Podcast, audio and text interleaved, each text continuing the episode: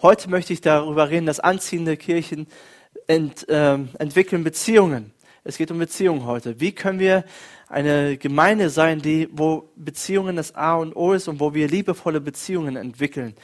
Und ich glaube, das ist ein gutes Zeugnis für Menschen, die nicht dazu oder die noch nicht da sind. Wenn wir uns einander lieben. Jesus hat gesagt, daran werden die Leute erkennen, dass ihr meine Jünger seid. Wenn ihr Liebe untereinander habt. Und das ist ein Geheimnis. Und das kann man auch nicht irgendwie einfach so machen oder irgendwie wollen. Das muss einfach geschehen. Das muss durch ja, Jesus Christus passieren. Er muss das in uns bewirken. Und das wollen wir uns heute anschauen. Ich habe ähm, ein Foto mitgebracht von unserer, von meiner Familie. Und äh, genau, das sind alle meine Geschwister, meine Eltern, mein Schwager. Und mein Sohn ist nicht drauf, der hat gerade zu dem Zeitpunkt geschlafen. Aber letztes Jahr im Sommer waren wir in Alicante, alle Mann zusammen, sind dort hingeflogen, außer mein Vater, der ist hingefahren mit dem Auto. Ich glaube, ich weiß nicht, wie viele Stunden der gebraucht hat, 30 Stunden oder so. Sein Fuß tat danach auch weh. Aber wir, wir hatten einfach das Bedürfnis gehabt, ey, wir wollen als Familie zusammen Urlaub machen. Ich meine, als Kind hat man das ja immer gemacht, dann ist man immer in Urlaub gefahren, das war auch schön. Aber irgendwann ist es ja nicht mehr so schön, mit den Eltern in Urlaub zu fahren oder nicht mehr ganz so cool und nicht so angesagt, ne? wenn du dann zur Schule gehst und dich die, äh, deine Freunde fragen, ja, was hast du im Sommer gemacht? Ja, ich war mit meinen Eltern im Urlaub. Oh, wie uncool, ne? Man will lieber mit Freunden los oder mit, ja, mit irgendjemand anders. Aber irgendwie hatten wir ja einfach das Bedürfnis gehabt, wir wollen zehn Tage nach Alicante und es war eine richtig, richtig schöne Zeit. Wir hatten eine, ja, wir, hatten, wir haben gespielt, wir haben Ausflüge gemacht, wir hatten, wir sind uns als Familie näher gekommen und wir waren gerne zusammen, sogar so gerne zusammen, dass wir das irgendwann nochmal machen wollen. Ne? Normalerweise denkt man ja, okay, wenn Familie zusammenkommt, dann kracht es und dann äh, passiert sowas nie wieder. Aber wir haben uns gesagt, wir wollen das nochmal machen. Und es war einfach eine gute Zeit. Und ich habe ein Zitat mitgebracht von Andy Stanley.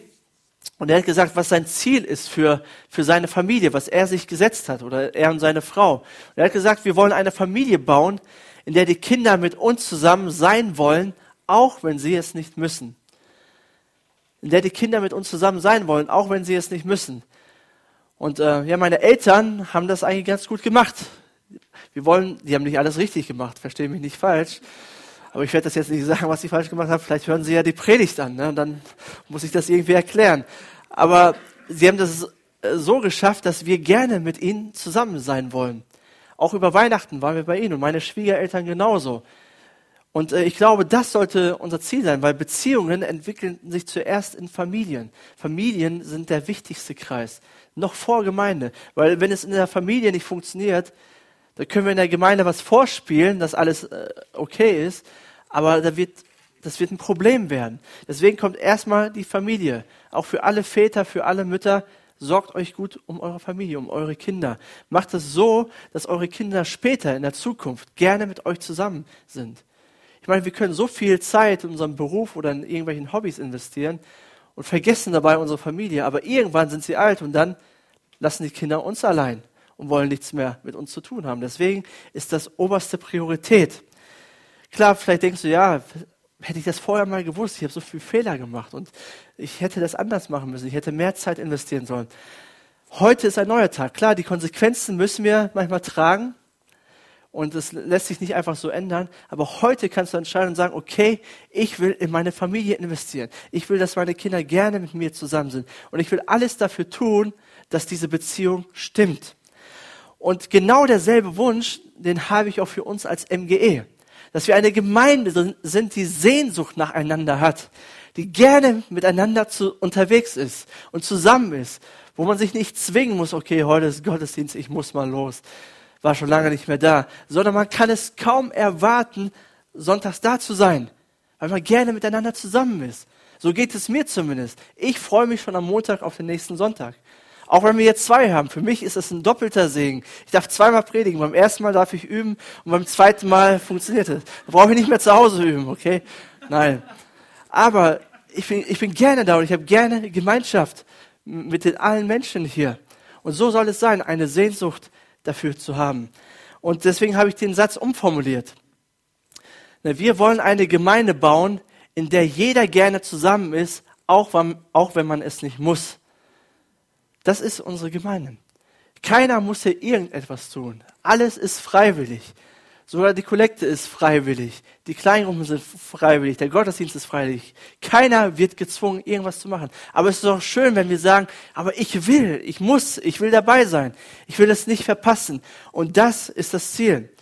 Christian Schwarz sagt, das Lachen in der Gemeinde hat einen signifikanten Zusammenhang zur gemeindlichen Qualität und ihrem Wachstum.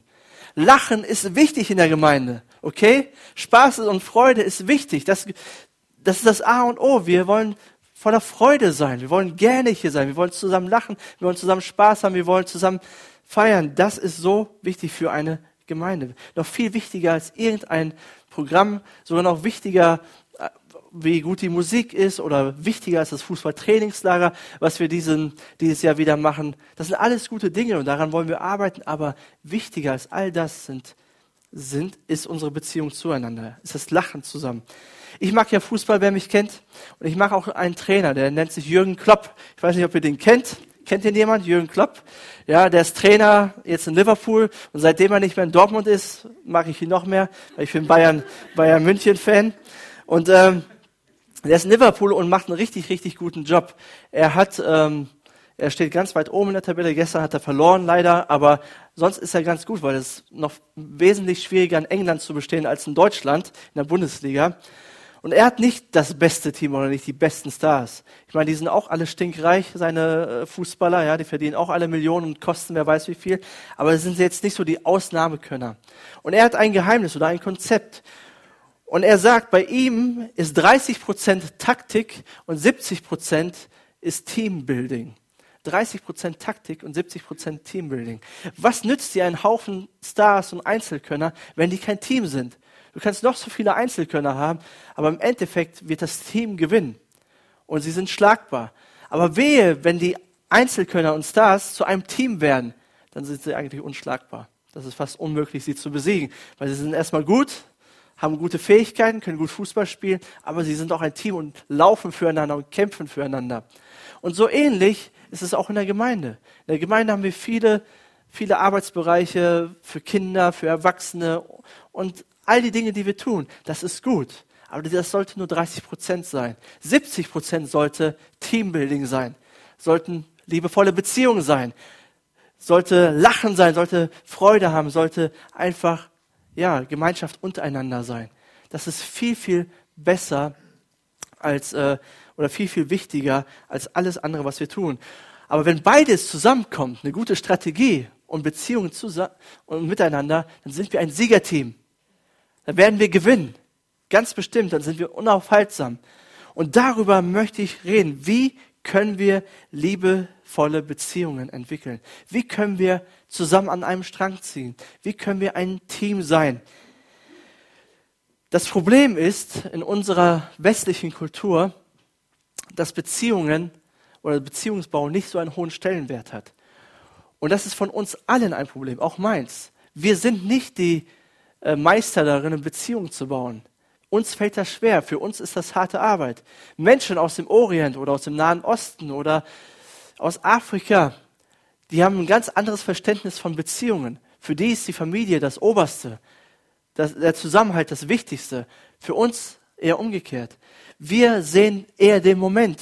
Wir wollen jetzt in diesem Moment glücklich sein und Erfolg haben und alles haben, was wir kriegen können. Und wir sind nicht so auf langfristige Ziele ausgelegt. Das bedeutet, Beziehungen haben nicht so einen hohen Stellenwert, weil Beziehungen, um Beziehungen zu bauen, die wirklich Halt haben, die wirklich stark sind, braucht man Zeit. Muss man langfristig denken. Und da sind wir nicht so gut drin. Und deswegen sind, werden Menschen oft zu, Subjekt, äh, zu Objekten und nicht Subjekten. Wir betrachten sie als, ja, wenn du mir die Tür öffnen kannst, wenn du irgendwie mir gut tun kannst, wenn du mir Glück bringst, wenn du ja irgendetwas für mich tun kannst, meine Reputation aufbessern kannst, so nach dem Motto, oh, weil ich, weil ich jetzt sein Freund bin, bin ich irgendwer, ja. Solange du das tun kannst, dann gehe ich eine Beziehung mit dir ein, wenn du mir irgendetwas bringst.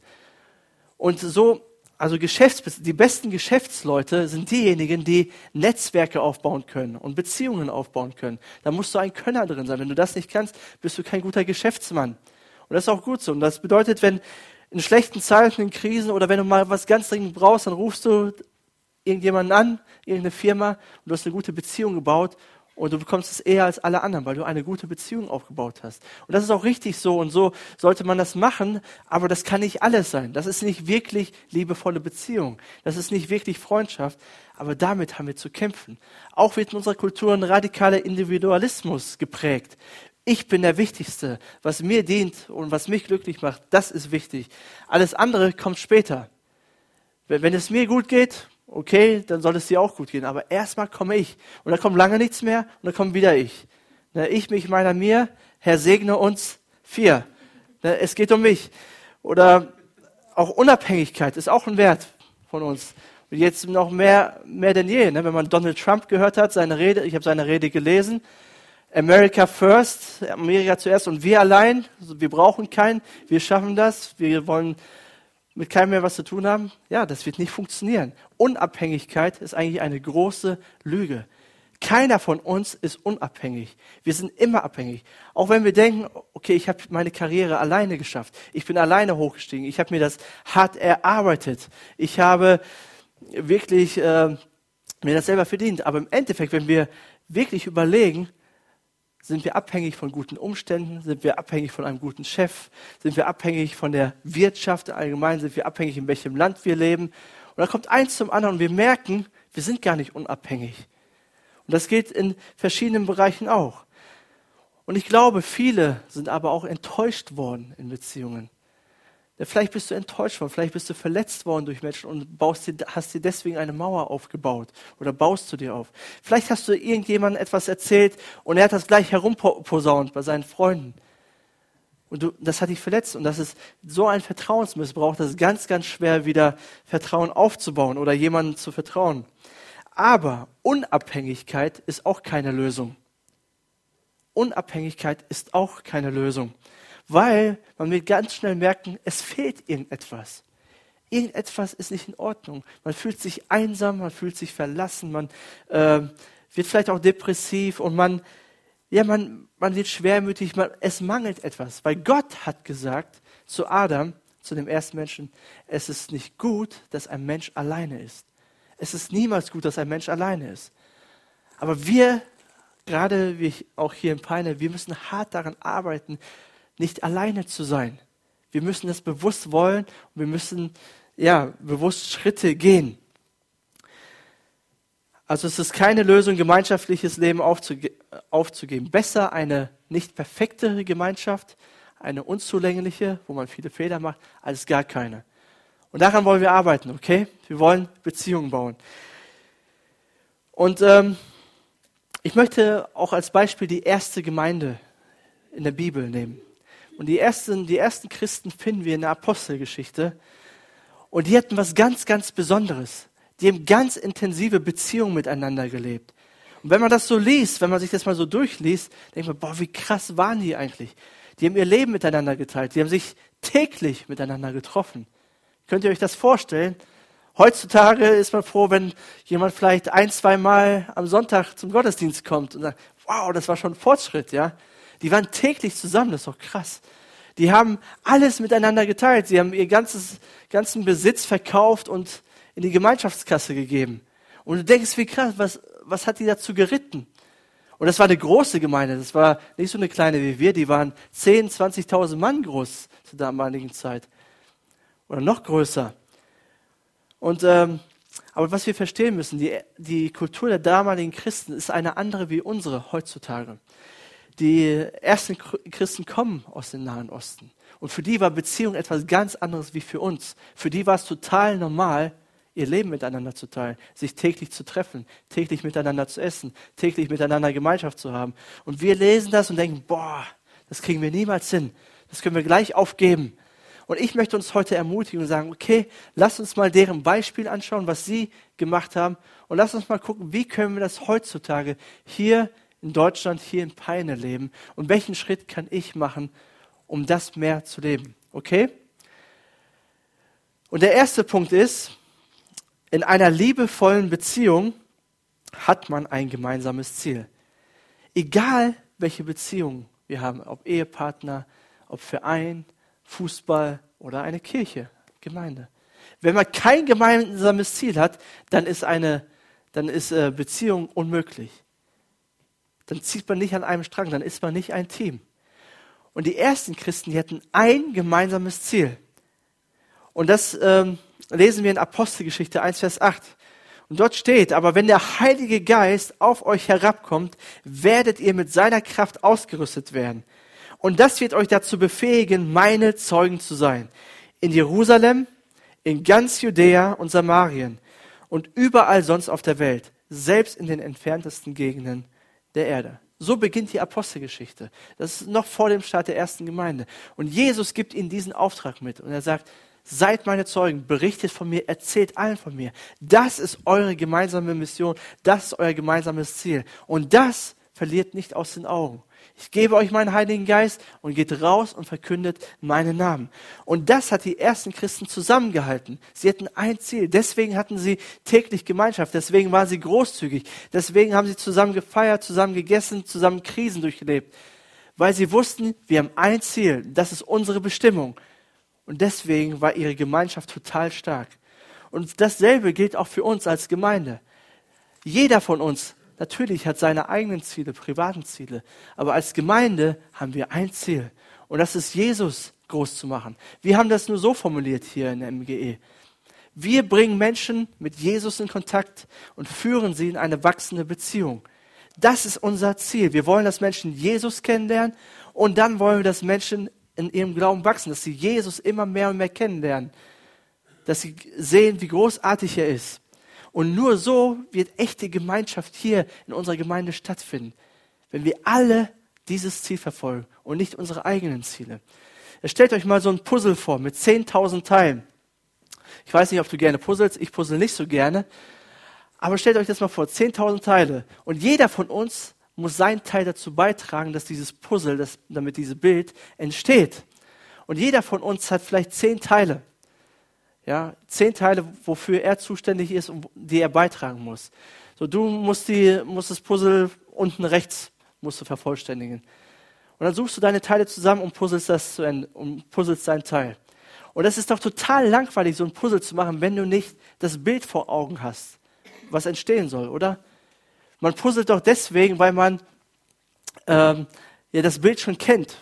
Man hat eine Vorlage, man schaut da drauf, das will ich erreichen. Und ich und ich bringe meinen Teil dazu und ich puzzle mein Ding dazu. Und wenn wir das große Ganze nicht vor Augen haben, hey, dann wird es mühsam, die einzelnen Puzzleteile rauszusuchen und zu wühlen und zu probieren und zu machen und zu tun. Dann macht das gar keinen Spaß. Aber wenn wir wissen, das große Ganze, wir wollen Menschen von Jesus erzählen. Wir wollen, dass Menschen mit Jesus in Kontakt kommen. Und ich bringe meinen Teil. Hey, dann macht das so, so viel mehr Spaß in einer Gemeinde. Weil jeder hat eine bedeutende Aufgabe. Und Mutter Teresa, die hat das mal so gesagt. Niemand von uns, ich eingeschlossen, kann große Dinge in seinem Leben tun. Aber wir alle können kleine Dinge mit großer Liebe tun. Und zusammen können wir etwas Wunderbares erreichen. Zusammen. Keiner von uns kann alleine irgendwas Großartiges erreichen, sondern nur zusammen, als ein Team. Das zweite, der zweite Punkt ist, in einer liebevollen Beziehung ist man ehrlich. Das ist so wichtig, dass man ehrlich miteinander umgeht. Und die ersten Christen haben das auch erlebt. Apostelgeschichte 6, Vers 1. Dort heißt, das, heißt es, die Zahl der Jünger wuchs unaufhörlich. Also die haben mit 3000 Mann gestartet und jetzt waren sie wahrscheinlich schon bei 10, 15.000. Also wurde immer, immer größer. Allerdings wurde in dieser Zeit auch Klagen innerhalb der Gemeinde laut. Das ist was ganz Normales. Wenn Menschen zusammenkommen, gibt es auch Klagen, gibt es auch Mohren, Unzufriedenheit und so weiter. Auch damals. Und zwar von Seiten der Jünger, die aus griechischsprachigen Ländern stammten. Sie waren der Meinung, dass ihre Witwen bei der täglichen Versorgung mit Lebensmitteln benachteiligt wurden und beschwerten sich darüber bei den einheimischen Jüngern. Sie hatten ein Problem, aber sie haben das nicht einfach unter den Teppich gekehrt und gesagt, okay, das wird schon irgendwie, sondern sie haben ihr Problem geäußert, sie haben geklagt, sie haben gesagt, das ist nicht in Ordnung, hier läuft etwas in eine falsche Richtung und das müssen wir klären, das Thema müssen wir angehen. Und in einer Gemeinde ist es wichtig, ehrlich miteinander umzugehen, sein wahres Ich zu zeigen, sich zu öffnen, zu sagen, hey, ich habe diesen Fehler gemacht, kannst du für mich beten? Ich habe, ich habe das Problem, können wir darüber reden? Das ist etwas nicht in Ordnung. Und äh, Jakobus sagt es so, darum bekennt einander eure Sünden und betet füreinander, damit ihr geheilt werdet. Bekennt einander eure Sünden und betet füreinander. Es gibt ja diesen Spruch, Reden ist Silber und Schweigen ist Gold. Ne? Aber in einer Gemeinde oder einem Team ist Schweigen der Tod. Da geht eine Beziehung kaputt. Da geht etwas verloren. Es ist wichtig zu reden, miteinander zu reden. Nicht übereinander, sondern miteinander. Nicht hintenrum, sondern geradeaus. Und auch wenn es eine Klage ist, das zu äußern. Und auch unser wahres Ich zeigen. Wir müssen aufhören, auch als Christen zu denken, dass wir perfekt sind. Oder dass jeder, der jetzt hier ist, perfekt ist. Hey, frag mal deinen Nachbarn, ob er perfekt ist. Muss nicht jetzt machen, kannst du später machen. Hey, bist du perfekt? Und wenn er Ja sagt, dann sagst du, tut mir leid, das stimmt aber nicht. Ja? Weil jeder von uns hat Fehler. Jeder von uns ist nicht perfekt. Und manchmal tun wir so, als ob wir in der Gemeinde perfekt sein müssen. Und das ist eine Lüge und das macht so viel kaputt. Und wir müssen ehrlich werden. Und unser Merkmal sollte Gnade sein. Warum? Weil ich Gnade brauche will ich gnädig sein mit dir. Ich brauche selber Gnade. Ich kenne meine Macken, ich kenne ich kenn meine Fehler, auch die von letzter Woche, kenne ich alle sehr gut. Und lass uns aufhören, das irgendwie zu verstecken oder schön zu reden und zu sagen, ja, hey, wir sind, wir sind äh, schon perfekt, wir sind heilig. Nein, lass uns anfangen, ehrlich zu werden, sagen, hey, ich brauche deine Hilfe, Bruder, ich brauche deine Hilfe, Schwester. Bei mir ist das und das, kannst du für mich beten? Lass uns da zusammen durchgehen. Und das wird das wird unsere Beziehung sehr viel oder sehr gut tun. Der dritte Punkt ist, in einer liebevollen Beziehung wird richtig gestritten. Der Punkt ist ähnlich wie der zweite, aber Streit ist in Ordnung. Paulus hat gestritten mit dem Barnabas. Ja. Das sehen wir auch in der Apostelgeschichte. Streit ist nichts Unchristliches oder irgendwie etwas Sündiges. Es kann zur Sünde werden, aber es ist nicht unbedingt schlecht. Streit ist sogar manchmal gut. Und egal welche Beziehung, eine lebhafte Beziehung, die vorwärts geht, eine, wo, wo miteinander kommuniziert wird, wo geredet wird, wo, ja, wo, wo einfach Leben ist, egal wo, ob es in der Gemeinde ist oder zu Hause, es werden Konflikte entstehen, weil wir Menschen sind. Und vor allen Dingen eine Gemeinde, zum Beispiel, wo viel Veränderung passiert ist wo, wo sich ständig etwas ändert, wo ständig was Neues ist, kann es zu Konflikten kommen. Weil manche fühlen sich dann außen vor oder nicht richtig informiert, nicht wertgeschätzt, nicht mit hineingenommen. Und das passiert einfach, wenn man in Bewegung ist. Und das, äh, da geschieht ein Konflikt und das ist in Ordnung. Meinungsverschiedenheiten sind in Ordnung. Solange man miteinander darüber spricht und nicht übereinander. Solange man versucht, eine Lösung zu finden. Ein falscher Streit ist zum Beispiel zu sagen, hey, wir streiten jetzt uns, wir streiten uns jetzt, aber ich will meine Meinung durchbringen. Wenn du nicht das glaubst, was ich glaube, wenn du jetzt nicht meine Meinung annimmst, dann bist du falsch.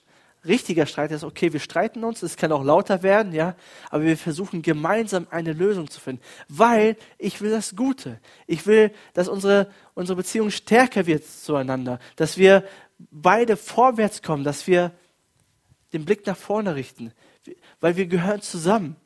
Wir wollen, wir haben ein Ziel. Und das ist, dass Menschen mit Jesus in Kontakt kommen. Und das verbindet uns. Und Streit sollte auch unter vier Augen geschehen und nicht in der Öffentlichkeit. Nicht vor allen anderen, sondern unter vier Augen. Oder je nachdem, wie viele daran beteiligt sind. In einer liebevollen Beziehung wird unter vier Augen miteinander gestritten, aber in der Öffentlichkeit steht man füreinander ein. Und wir reden so lange, bis das geklärt ist, das Problem. Der vierte Punkt ist, in einer liebevollen Beziehung wird gefeiert. Und das haben die ersten Christen auch gut gemacht. Sie haben Siege gefeiert. In Apostelgeschichte 12, Vers 14. Als sie die Stimme von Petrus erkannte, vergaß sie vor lauter Freude. Sag mal. Freude. Freude. Genau, ihr freut euch, das ist gut. Das Tor zu öffnen, lief ins Haus zurück und rief, es ist Petrus. Petrus steht vor dem Tor. Warum hat sie sich so gefreut? Petrus war im Gefängnis zu, der zu dem Zeitpunkt und er wurde streng bewacht. Er hatte an jeder Hand hat er einen Wachposten. Vor der Tür standen zwei Wachposten. Aber ein Engel hat ihn übernatürlich befreit. Und er kam zu dem Haus, wo die Christen sich versammelt haben. Und er hat da angeklopft und ähm, Und sie konnten das erstmal gar nicht glauben, dass es Petrus ist. Sie dachten, das ist ein Engel oder sonst was, aber nicht Petrus. Bis sie dann festgestellt haben, das ist Petrus, dann haben sie, haben sich gefreut, haben sie gefeiert. Sie haben diesen Sieg zusammen gefeiert. Sie haben sich einfach darüber gefreut. Und das ist so wichtig, dass wir uns auch freuen miteinander. Amen, dass wir Spaß haben. Die Welt ist zu traurig, als dass wir hier auch noch traurig sind. Wir sollen, wie schon am Anfang gesagt, wir sollen zusammen lachen, wir sollen zusammen essen, wir sollen zu, miteinander äh, reden, miteinander Gemeinschaft haben. Und auch an alle Teams und alle Kleingruppen und alle hier, habt lieber mehr, mehr Feste zusammen als Besprechungen. Besprechungen sind manchmal auch wichtig, aber wichtiger ist einfach zusammen zu sein, die Zeit miteinander zu genießen. Das wird einen viel, viel mehr verbinden als alles andere. Und zu hören, okay, wie geht's dir, was denkst du? Und ähm, einfach eine gute Zeit zusammen haben. Das haben die uns im Orient nämlich auch voraus. Die essen gerne miteinander. Und das sollten wir, und wir mögen auch essen, oder? Mag einer kein Essen? Ich glaube, jeder mag essen. Warum nicht zusammen? Zusammen schmeckt es immer besser. Und wir denken vielleicht, okay, das hört sich alles schön und gut an und ich glaube das auch und ja, das ist alles richtig, alles Wahrheit. Aber wie kriegen wir das jetzt umgesetzt? Wie kriegen wir das hin? Und wir können, wir können sagen, okay, wir werden das jetzt, wir werden uns bessern. Wir werden uns jetzt mehr anstrengen, wir werden das und jenes tun. Und dann machen wir das ein, zwei Mal und dann fallen wir wieder im alten Trott zurück. Dann kriegen wir es auf einmal wieder nicht hin, scheitern wieder und wieder dasselbe Thema. Und ich glaube, oft ist unsere Motivation nicht die richtige, warum wir Beziehungen miteinander leben wollen. Und es gibt eine Motivation. Und der Punkt, der jetzt kommt, ist der wichtigste von allen. Wenn wir den wirklich realisiert haben, dann, glaube ich, sind liebevolle Beziehungen erst möglich. Dann wird sich Beziehung erst entwickeln. Und der fünfte Punkt ist, in einer liebevollen Beziehung ist das Evangelium das Fundament. In einer liebevollen Beziehung ist das Evangelium das Fundament. Jeder Mensch sehnt sich nach Bedeutung, nach Würde und nach Respekt, oder? Jeder, ob wir hier sind oder alle Menschen auf dieser Welt sehnen sich danach. Und das ist auch, steht auch in unserem Gesetz drin. So sollen wir miteinander umgehen. Das Problem ist, wir gehen nicht so miteinander um. Oder nicht perfekt. Dann haben wir wieder was Falsches gesagt, wieder falsch reagiert, wieder hinterm Rücken geredet und wir machen dauernd Fehler. Und die Bibel nennt das Sünde. Das ist unsere Sündhaftigkeit. Wir kriegen es einfach nicht gebacken. Wir sollten anders, wir sollten den Nächsten lieben, wir sollten Gott lieben, aber wir schaffen es einfach nicht. Entweder wir fühlen uns überlegen dem anderen gegenüber, wir werden stolz, wir werden arrogant, wir denken, wir sind etwas Besseres, oder wir fühlen uns unterlegen und sind ängstlich, trauen uns nicht verbindlich zu werden, haben Angst vor Menschen, halten uns fern von Menschen. Und beides ist falsch, beides ist nicht richtig. Aber wenn wir das Evangelium von Jesus Christus wirklich verinnerlicht haben, wird uns das wirklich verändern und uns fähig machen, andere Menschen zu lieben. Ohne das Evangelium werden Menschen oft Mittel zum Zweck sein. Oder wird es nicht so intensiv sein, wenn wir viele Fehler machen. Und was ist das Evangelium? Ich glaube, die intensivsten Beziehungen entstehen dann, wenn man eine gemeinsame, krasse Erfahrung gemacht hat. Zum Beispiel eine Katastrophe durchlebt hat. Vielleicht eine Flutkatastrophe oder ein Brand oder irgendetwas, wo man zusammen durchgegangen ist. Ich meine, wir haben das noch nicht zusammen durchgemacht. Ich komme gleich auf den Punkt. Aber wenn man, wenn Menschen etwas zusammen krasses durchmachen, ja, dann entsteht eine Beziehung zusammen.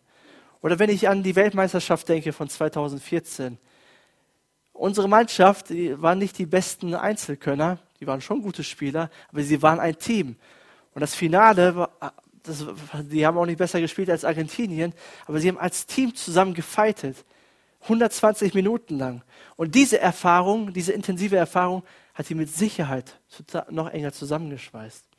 Aber wir Christen, wir haben eine noch viel, viel intensivere Erfahrung gemacht wie das.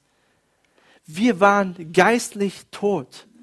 Wir waren verloren. Wir waren von Gott getrennt. Wir waren in unserer Schuld und unserer Sünde gefangen. Wir waren, wir haben den Himmel nicht verdient. Wir haben Gott nicht verdient.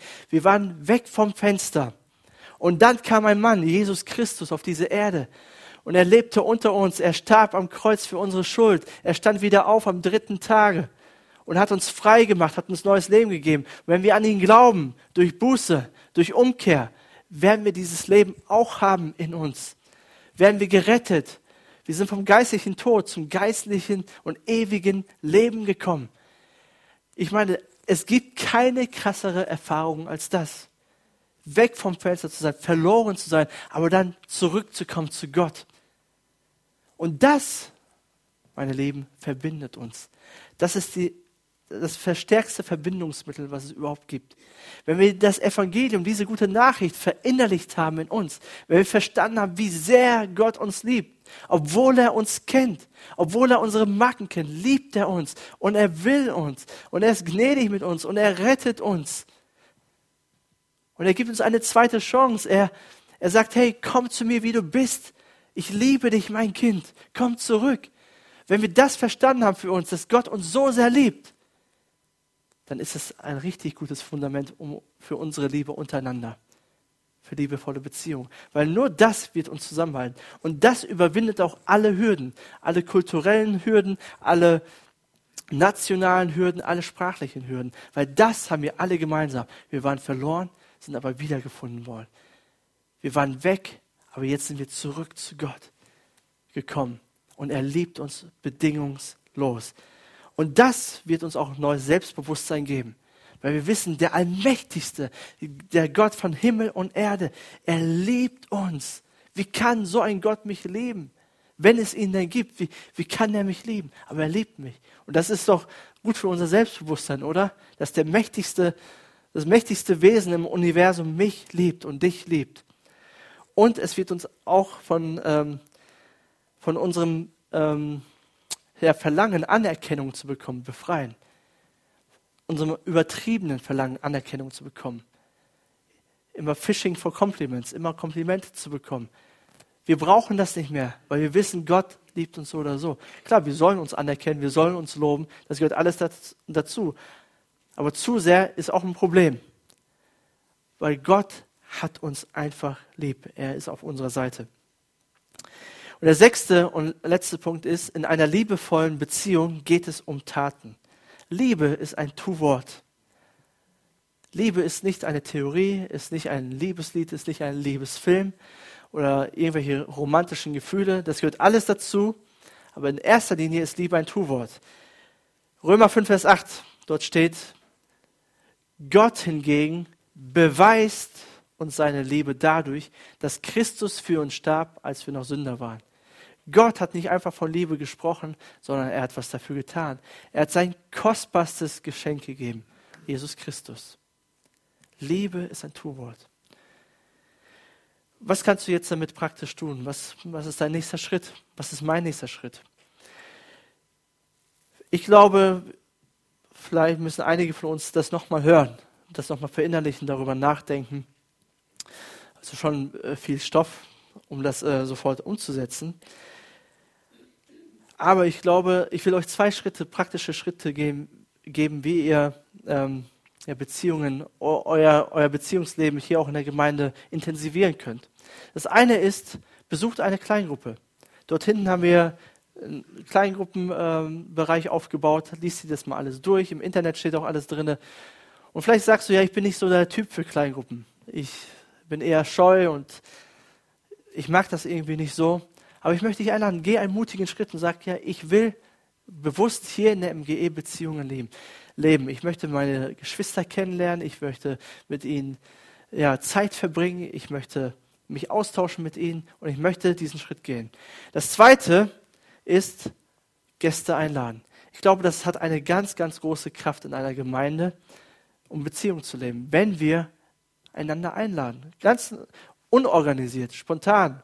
Nicht, was von vorne kommt, nicht, was ich hier sage oder predige und so, sondern einfach ganz natürlich. Einfach Leute einladen, nach Hause einladen, weil zu Hause, da sind wir, da sind wir, da zeigen wir unser wahres Ich. Das ist unser Zuhause. Hier können wir auch was vorspielen, was vormachen. Aber wenn wir Leute zu uns nach Hause einladen, dann laden wir sie in unserem Bereich ein. Dann zeigen wir Gastfreundschaft. Dann sagen wir, hey, du bist mir wertvoll. Und vielleicht ist das eine Herausforderung für uns als Gemeinde in diesem Jahr. Und ich möchte uns allen eine Herausforderung mitgeben. Lade mal eine Person oder eine Familie ein, die du noch nie eingeladen hast, wo du nicht mehr darüber nachdenken würdest, die würde ich einladen. Aber mach das mal. Und ich glaube, wenn jeder von uns das anfängt zu tun, zu sagen, okay, ich möchte bewusst hier Beziehungen nehmen, ich möchte Menschen einladen, hey, ich glaube, das hat so eine Kraft und der Liebesquotient wird richtig steigen hier. Noch mehr steigen, ja. Und äh, wir werden eine, ein Team werden, wir werden an einem Strang ziehen, wir werden uns leben, so wie Jesus das so sich vorstellt. Und so werden wir auch diese Stadt hier verändern. Menschen werden merken, dass hier Liebe ist. Menschen merken das, Menschen spüren das, dass hier etwas anderes ist, dass hier Gnade ist, dass hier ja, Zuneigung ist dass hier etwas anderes ist, was sie so nicht kennen. Und dazu möchte ich euch einladen. Amen. Amen. Lass uns zusammen beten.